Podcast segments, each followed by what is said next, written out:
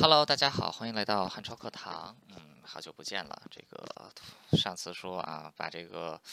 呃，乌克兰节目好好做一做啊，结果突然之间又忙了起来，所以说乌克兰节目又呃错后了一段时间。不过没关系啊，今天我们继续讲这个乌克兰啊，这个成长在最伟大的时代——乌克兰卫国战争。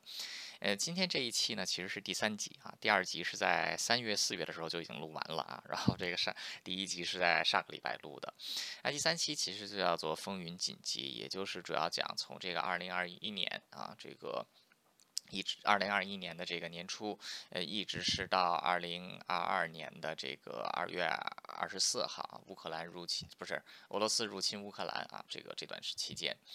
那前文提到，在二零一四年的时候，俄罗斯利用乌克兰的政治危机，悍然出兵克里米亚和乌克兰东部地区，呃，成功的吞并了克里米亚，并且在东部扶植起了两个这个傀儡的啊所谓的共和国。那接着双方签订了明斯克协定啊，明斯克协定只是这个一纸空文，呃，虽然说两个就根据明斯克协定，呃，顿巴斯和顿涅斯克共和国啊这两个所谓的共和国，它是留在。在乌克兰的境内啊，是乌克兰的主权的一部分。但实质上呢，就是从二零一四年开始，俄罗斯和这个啊，就是俄罗斯联合这两个共和国啊，其实一直和乌克兰是属于实际上的这个战争状态下啊，只不过是这种双方都没有宣战的这种局部的，这个双方都没有宣战的局部的战争。那到了这个二零二一年的时候呢，双方的战线已经在东部地区维持了将近七年左右的时间。呃，普丁的计划其实我们上一节 不好意思，我们上一期就已经讲到了，普丁的计划其实就是要吞并整个乌克兰，因为乌克兰对俄罗斯来说有重要的战略上的考量啊，还有它在战略上对俄罗斯的这个意义。那所以这个八年的，就是打了七年的时间啊，俄军可以说啊，在一开始取得的一些胜利，比如说。像马利波啊，像这个梅利波，还有包括像这个南部的一些地区，呃，曾经都被这个亲俄的势力，甚至是俄罗斯自己所侵占，但很快又被这个乌克兰民兵啊，还有这个乌克兰自己重新组织起来的军队给赶了出去。那所以对于普京来说，七年的时间已经够，已经够久了啊。他希望能够变本加厉，或者说他希望能够用一种更快的方式啊，用一种更快的速度来把乌克兰给。这个吞并，这样给这个吞并下来。那就在这个时候呢，啊，这个就是到了二零二一年的三月啊，在二零二一年的这个三这个三月，呃，当时双方在边境的冲突呢又再一次升级。那本来这个到了四月的时候，双方是要继续添这个续约这个停火协议的啊，但是俄罗斯在四月一日的时候呢，啊，他拒绝啊续订这个顿巴斯地区的停火协议。那俄罗斯拒绝这个签，就是拒绝这个延续停火协议的理由，是因为北约在进行这个演习。那其实，在二零一四年战争爆发以来啊，尤其是到二零一四一六年乌克兰开始军事改革，呃，北约对于俄罗斯的这个经济制裁，还有对乌克兰的军事援助啊，可以说都是在逐年的。这个进行增加，那乌克兰在这个从二零一六年一直到二零二一年啊，到二零二二年，呃，将近五六年的时间，乌克兰也是让自己的军队面貌焕然一新啊，军事实力也可以说也是大幅的增强。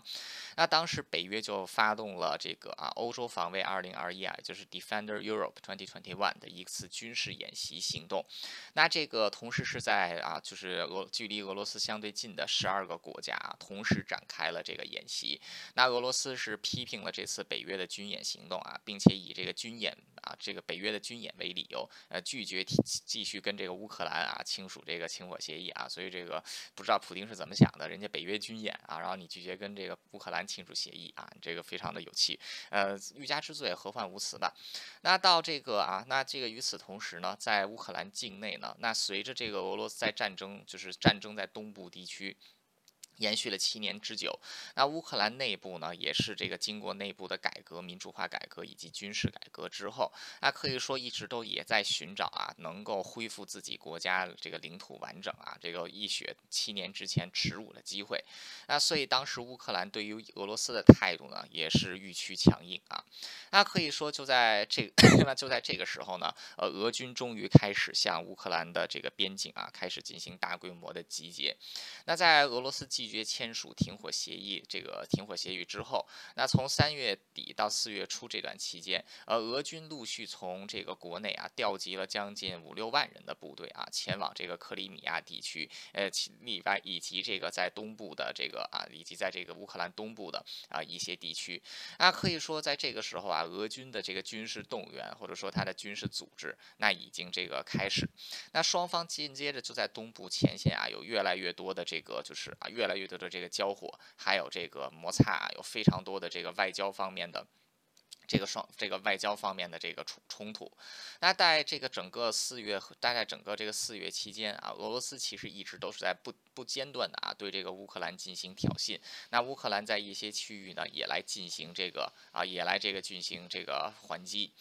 那到了四月底，俄罗斯的军队已经集结了这个相当大的这个规模啊，这个兵力呢，就是从四月初的五万人，已经这个成长到了将近十万人左右的兵力啊，并且开始与白俄罗斯啊，并且这个宣布在九月的时候啊，要和要在这个白俄罗斯进行这个一起的这个联合演习啊。那可以说，从三月份开始一直到九月的这段时间啊，双方的局势是剑拔弩张的。呃，在这个各地零零星星的啊，无论在南部还是东部前线，双方都是有这个不间断的交火啊。但这个时候，双方其实还是有一定保持克制的。为什么要保持克制呢？很简单，谁都没有做好战争的准备。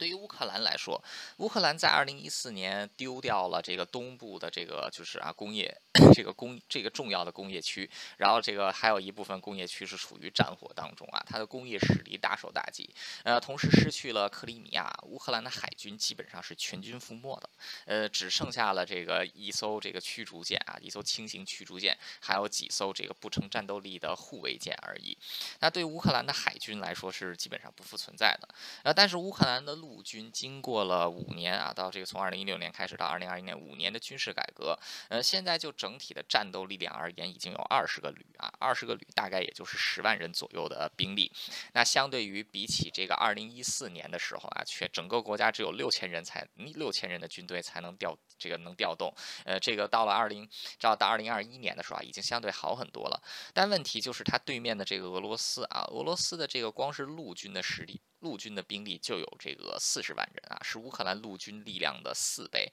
呃，另外乌克兰的这个陆军当中啊，大概也只有他的三个装甲旅，还有这个。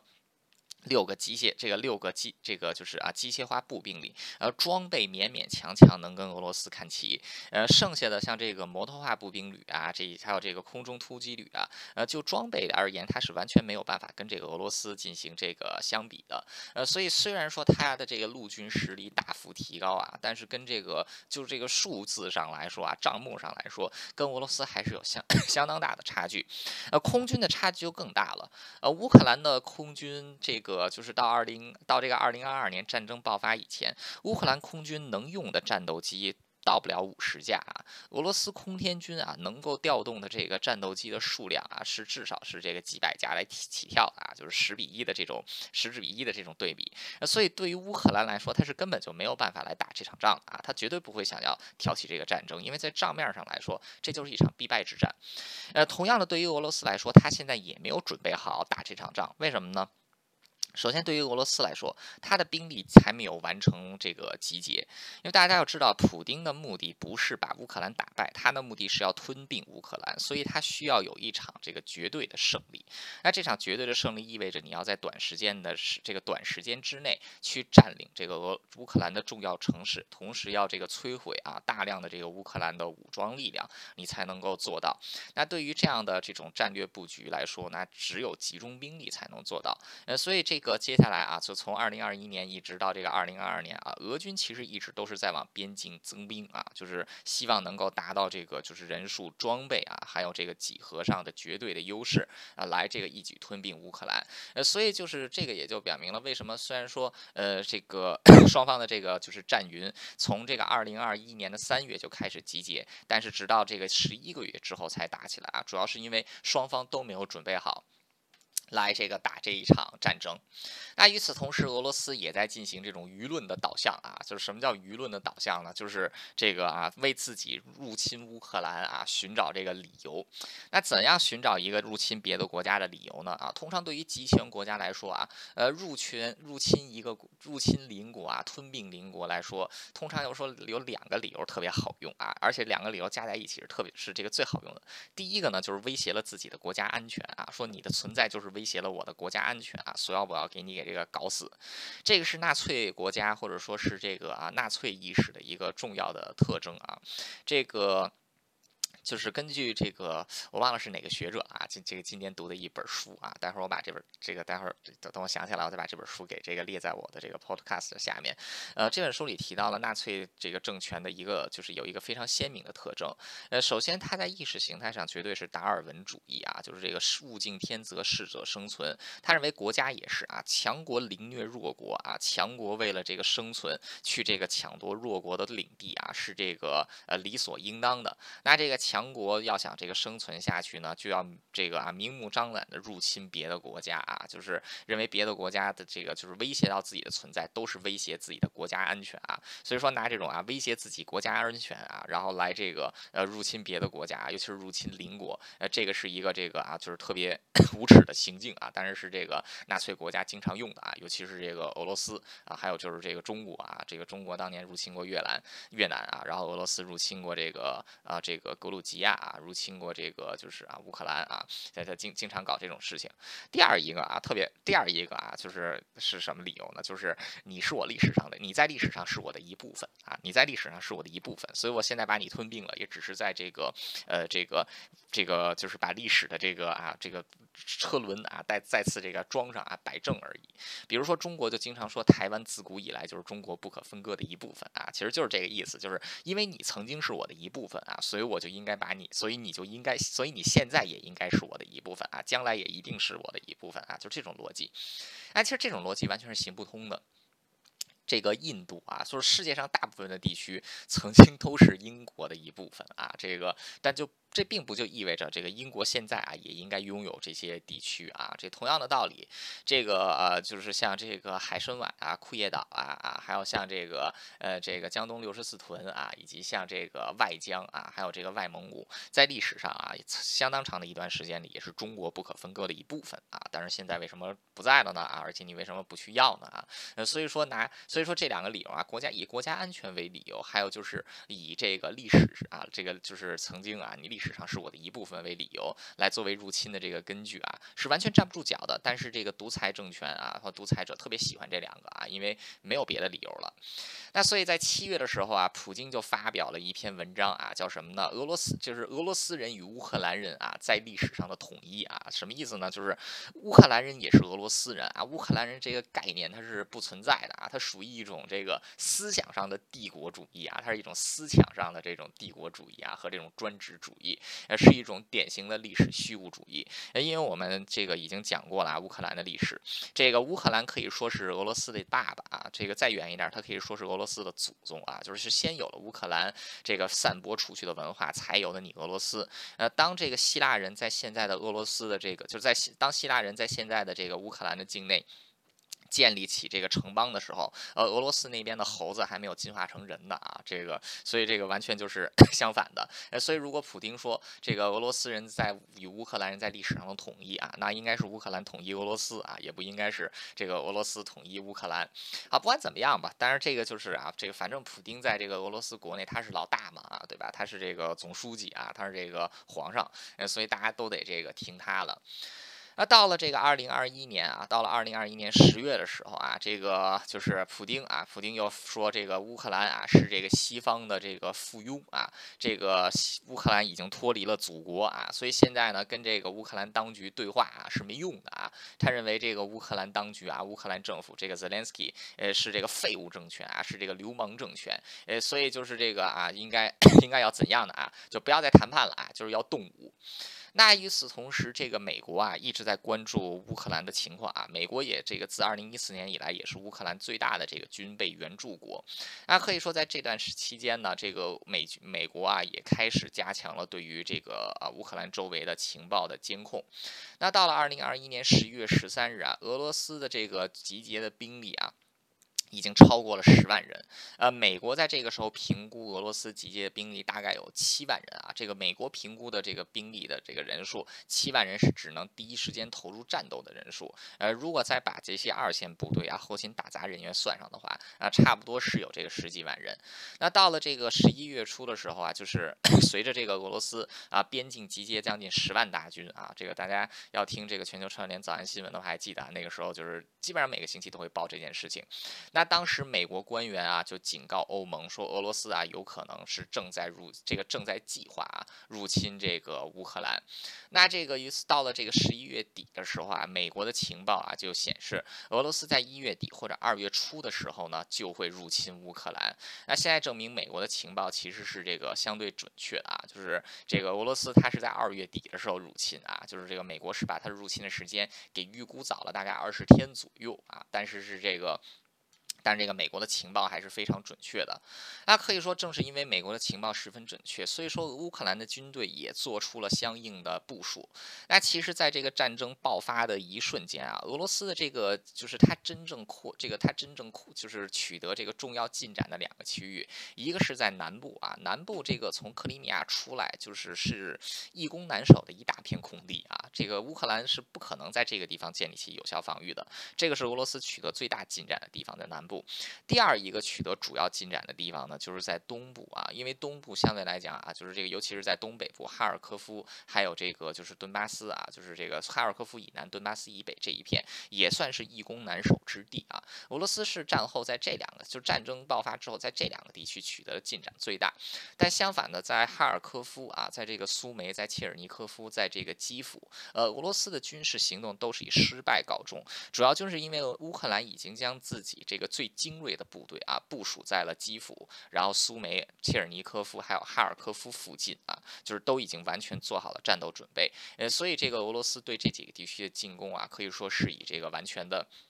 这个失败告终，呃，所以这个乌克兰他在从十一月啊，这个十一月的时候，其实国家就已经做好了这个 迎接入侵的可能啊，只不过当时的想法就是啊，希望能够以此来威吓俄罗斯啊，而不是这个啊，而不是这个啊挑衅俄罗斯来进行进攻，因为你在自己的国土上部署兵力啊，是属于这个保卫自己，但是你压着。别人的国家的国境线部署兵力啊，那这个就不是是保护自己了啊，这个就是这个啊完全，这个就是这个完全的入侵。那到了二零二二年的一月啊，这个战云密布啊，终于已经战云密布。那在九月的时候呢，俄罗斯和白俄罗斯啊进行了军事演习。那到了一月的时候呢，双方又宣布进行第二次演习啊，然后这个。这个就是还有大量的部队啊，有两个集团军，有两个军的这个兵力进入到了这个 白俄罗斯的境内，在乌克兰的这个北部边境啊，这个驻扎了下来。那可以说到这个时候呢，乌克兰其实情况已经非常。这个不乐观了啊，有多不乐观呢？就俄罗斯的兵力配置来说啊，当时在克里米亚半岛有三个军的兵力，在乌克兰北部啊，就是这个临近基辅非常近的地方有两个军的兵力，在这个哈尔科夫方向啊，乌克兰这个乌克兰只有这个四个旅左右的兵力啊，面对俄军四个军的兵力啊，相当于是一打十。那在这个东部前线啊，这个东部前线算是乌克兰最稳的地方啊，这个地方乌克兰因为打了双方已经打了将近八年的战争啊，在这个地方都已经是这个啊，建立起了绵密的这个防线，呃，所以在这个地方相对来讲，这个乌克兰的压力还是要轻一些啊。但是无论是在北部啊，还是东北部，还是在南部，双方的兵力对比其实都已经达到了非常可怕的十比一啊。那这个时候，对于乌克兰还有对于这个北约来说，呃，需要争取的就是时间啊。怎么争取时间呢？很简单，谈判啊，跟这个俄罗斯。来进行谈判，然而刚才都已经提到了，普京都已经说了，说这个跟乌克兰和西方谈判是没有任何意义的啊，因为这个普京根据普京的逻辑是，乌克兰自古以来就是俄罗斯不可分割的一部分啊，然后现在他这个自己非得他现在自己非得要维持自己独立的情况啊，所以说只能是强行进行吞并，呃，所以这个时候普京啊也是这个啊，就是这个没有，就是他也是这个希望啊能够。通过谈判啊，为自己争取这个更充足的准备来进行入侵。那对于这个欧美啊，还有就是对于乌克兰来说，此时谈判也是希望再能争取一些时间啊，来强化乌克兰的防御。那所以到了这个一月十九日的时候呢，这个。这个一月十九日的时候呢，美国第一次啊公开来进行这个表态啊，就是 由美国总统来公开进行表态。那就是也这个拜登他的原话是说呢，呃，如果说这一次一次就是如果说普京啊，现在都知道普京肯定要打乌克兰，如果说这是一次小规模的入侵的话啊，那是一回事。但如果说这要是一次大规模入侵啊，是一场这个啊，就是完全是以进这个灭乌克兰，就是这个消这个就是占领乌克兰土地啊，消灭乌克兰。这个国家的这个情这这种目的啊，来进行一次大规模入侵的话来说呢，那就是另外一回事了。那所以就是拜登的他的意思呢，就是啊，现在就是他给俄罗斯放出了一个讯号，就是北约或者说北约还有乌克兰要怎么反应俄罗斯的这一次入侵啊？端看普京到底要发动一场怎样的入侵啊？你到底是 这个把局部战争给这个升级一下，还是要发动一场全面战争啊？这个就是程度啊，是完全这个程度。是完全不一样的。那可以说，在这个时候啊，就到了一月底的时候，呃，无论是乌克兰也好，还是美国啊、欧盟、北约也好，还是俄罗斯也好，都知道战争一定会爆发的啊，只不过会以一种怎样的形式爆发？爆发的到底是一场局部战争啊，还是一场全面战争？那在这个时候，呃，都已经是这个，就是 这这些是还没有确定的。然而到了二月的时候啊，到了二月四号的时候，美国和乌克兰其实就已经确定啊，普京将要发动的就是一场啊要消灭乌克兰的战争。为什么呢？我们上一期提到啊，乌克兰的前总统亚努科维奇啊，普京的一条狗，这个俄罗斯的这个间谍啊，亲俄分子，在二零一四年的这个圣女革命的时候，被乌克兰人给这个推下，这个给这个 就是赶下了台，然后他。逃往了这个俄罗斯避难啊，乌克兰总统逃往俄罗斯避难，然后他又在俄罗斯过了八年的这个啊，就是这个傀就是这个八年的这个啊，就是藏着的一张牌的生活。到了二月的时候，亚努科维奇这张牌终于给打出来了。怎么打出来呢？普京把亚努科维奇送到了明斯克，为什么要把他送去明斯克呢？因为从这个就是啊，就是如果你要进入到基辅的话，就是基辅它属于在乌克兰的中西部啊，中西部偏北，它距离乌克兰的北部的国境线其实是非常近的。呃，如果你要是走，无论是走陆路交通还是是走这个航空交通，从明斯克出发到达基辅是最近的。那为什么要把亚努科维奇给放到基辅呢？很简单。这个俄罗斯一旦通过闪电战啊，一旦通过闪电战把基辅打下来，就可以把亚努科维奇给送到基辅啊，恢复亚努科维奇政府啊，成立一个这个俄罗斯傀儡政权。所以，当二月四号这个亚努科维奇 出现在明斯克的时候，呃，乌克兰跟美国啊，还有北约其实就已经非常清楚，普京究竟是要。打一场啊，怎样的这个啊，是要到究竟啊是要打一场这个怎样的战争了？呃，所以说在这个从啊，就是从二零一。二零二一年的三月啊，一直到二零二二年的二月啊，这段期间，呃，俄罗斯这个就是这个这段期间，其实无论是这个俄罗斯一方面是在准备入侵，但同样的，呃，乌克兰一方面也是在积极的来准备啊防卫俄罗斯的入侵。那同样的，美国在这个时候啊，联合自己的北约盟友，已经在乌克兰的这个境内啊，还有就是在乌克兰的这个，尤其是以西部啊，呃，建立起了庞大的这种啊，就是二十四小时的这种情报监这个情报监视啊，军情监视。那可以说，俄罗斯军队的 一举一动啊，到这个时候已经落入到了北约的掌握之中。啊，只不过北约在这个时候啊，它就是战争爆发之后，北约也没有派出地面部队啊，也没有派出空军去前驻这个前往乌克兰进行作战。啊，但是一直都是在这个这个乌克兰，除了提供装备上的援助啊，也是在提供情报上的援援助。那情报上的援助这个基础，其实就是在这个。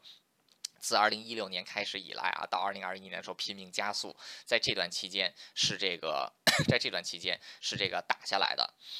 呃，那这个啊，就是到了二月十八日的时候呢，卢甘斯克和顿涅茨克啊，就这两个这个俄罗斯的这个两个这个亲俄的这个小国啊，就是这个乌克兰的这两个啊，就是这个就是俄罗斯这两个傀儡的乌克兰。乌乌克兰分离主义啊，这两个地区又爆发了动员令啊，这个调动军人开赴前线啊，可以说这个眼下啊，就是这个越来越多的证据啊，就是越来就是大家都已经心知肚明了啊，战争马上就要爆发了。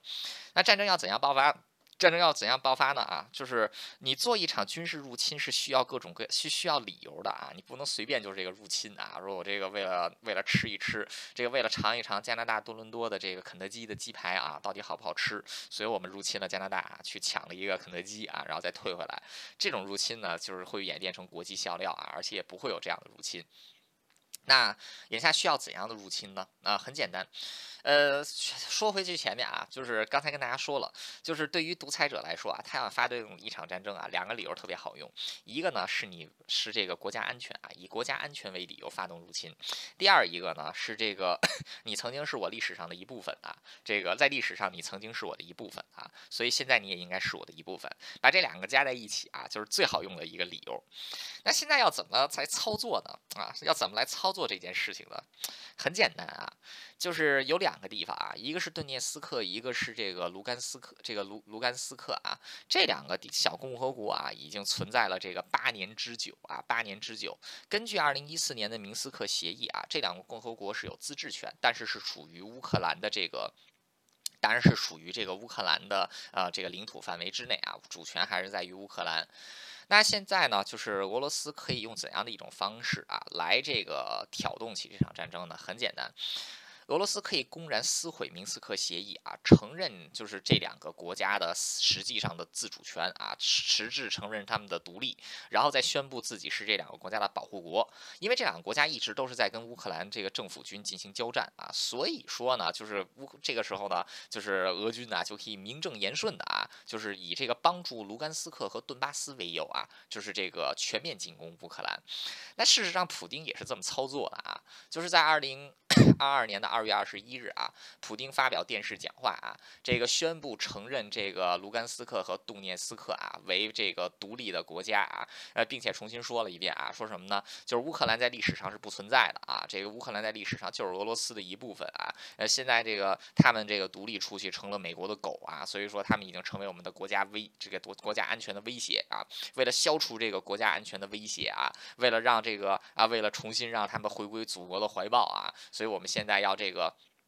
所以我们现我们现在啊，要跟这个卢甘斯克顿巴斯结盟啊，然后这个就是准准备开始了。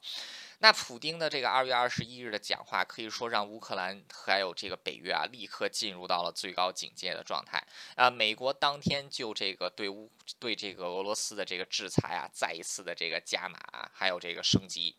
那同时，在普京的这个电视讲话之后啊，普京发布命令，呃，要求这个俄罗斯开始在这个两个地区啊，卢甘斯克和这个顿涅斯克来进行这个军事管制啊，来进行这个维持和平的运动，并且再次征兵啊，并且再再次这个 增兵。那到了二月二十三日的时候啊，乌克兰正式进入这个紧急状态的。这个啊，正式进入紧急状态的这一天，俄罗斯在乌克兰边境啊，已经集结了超过二十万人的陆军部队啊，还有超过这个六万人的海军部队，以及将近十万人的空天军部队啊，这个总兵力已经这个总兵力啊，再加上打杂的啊，打杂的这个部队，已经将近四十万人啊，相当于俄罗斯这个啊作战整这个整个国家这个就是现役军人总数的啊三分之一左右。那这个啊，后来发生的事情大家也都知道了。二月二十四日啊，当地时间二月二十四日的清晨啊，这个俄罗斯啊，这个就是啊，说展开特别军事行动啊，就是没有宣战，但其实就是一场全面的入侵啊。俄罗斯兵分四路啊，开始向这个乌克兰进行这个进攻。呃，普京可能他是啊，就是这个普京啊，可以说到这个时候，终于是在这条路上走死了。为什么这么说呢？呃，我们先来换一个角度来看这场战争的爆发。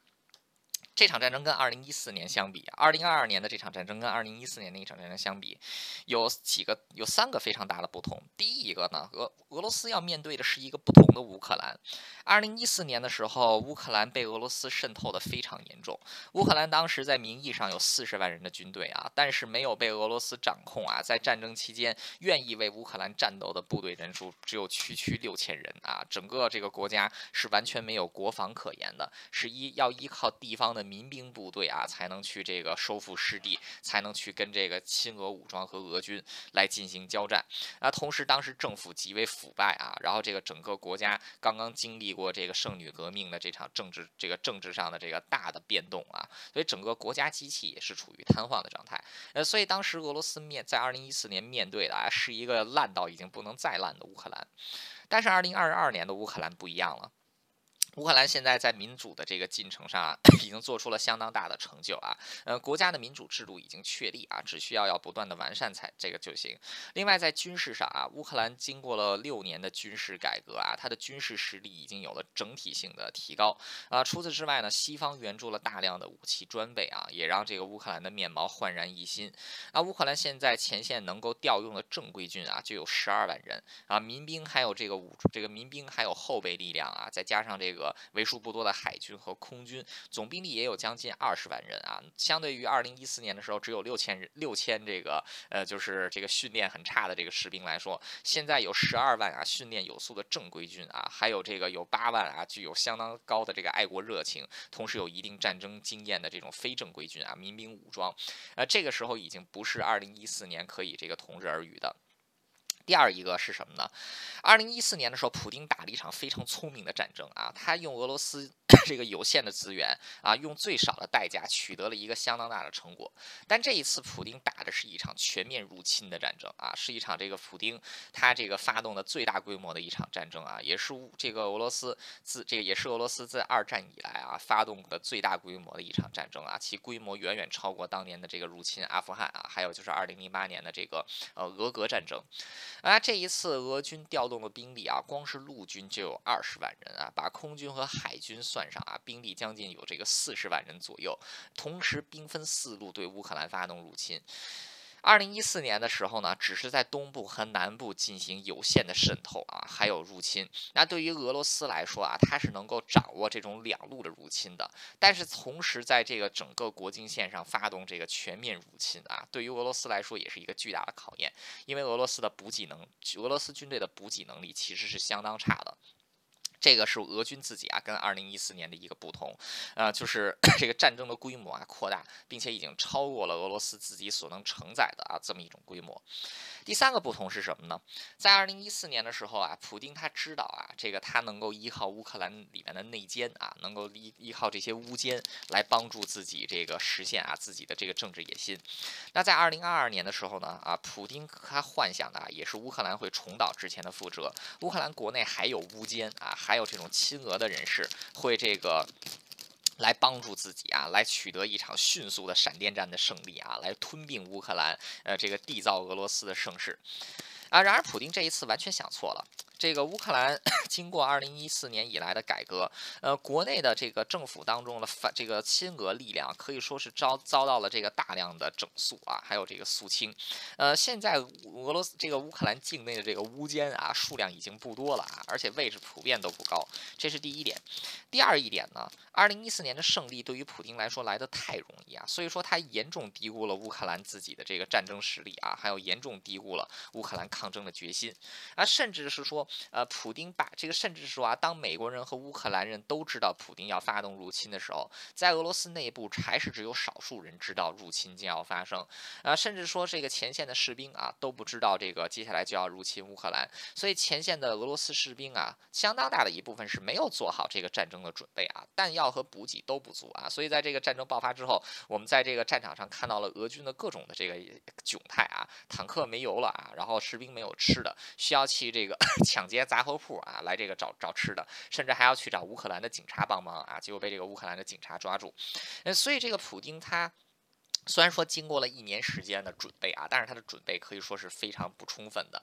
啊。但是呢，被自己的军事实力啊所蒙蔽了双眼，被自己的野心所蒙蔽了双眼啊，已经这个刚愎自用、大权在握啊，听不进任何反对声音的普京，终于选择是在二零二二年二月二十四日的时候发动了对乌克兰的全面入侵啊。这个终于把一场局部战争上升成了一场全面战争。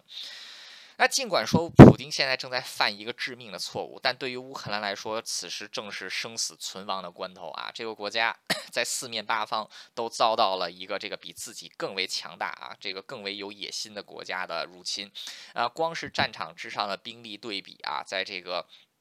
一些区域就已经达到了十比一啊，那比如说在基辅方向啊，基辅方向乌克兰的五个旅的这个乌克兰的这个四个旅的正规军啊，再加上四个旅的民兵，要面对的是俄军的两个军啊，也就是一整个集团军的兵力啊，这个兵力对比达到了六比一。在苏梅方向啊，在苏梅方向，乌克兰一个机械化。一个机械化步兵旅要接下来应对俄罗斯一个军的进攻啊，这个兵力对比达到了一比十二。在哈尔科夫方向啊，哈尔科夫的这个三三这个三个旅要面对俄军三个军的进攻啊，这个兵力对比这个兵力对比是十五比一。啊，最惨的是在切尔尼科夫，切尔尼科夫的乌克兰第一装这个第一坦克旅啊，要面对的是乌这个俄军一整个集团军的进攻啊，在这个地方。双方的兵力对比达到了三十比一，在南部情况更差啊，南部克里米亚半岛集结了将近七万人的俄军啊，但是在整个第聂伯河流域，乌克兰所布下的防守只有四个旅的兵力，因为这个地方易攻难守啊，所以没有必要来进行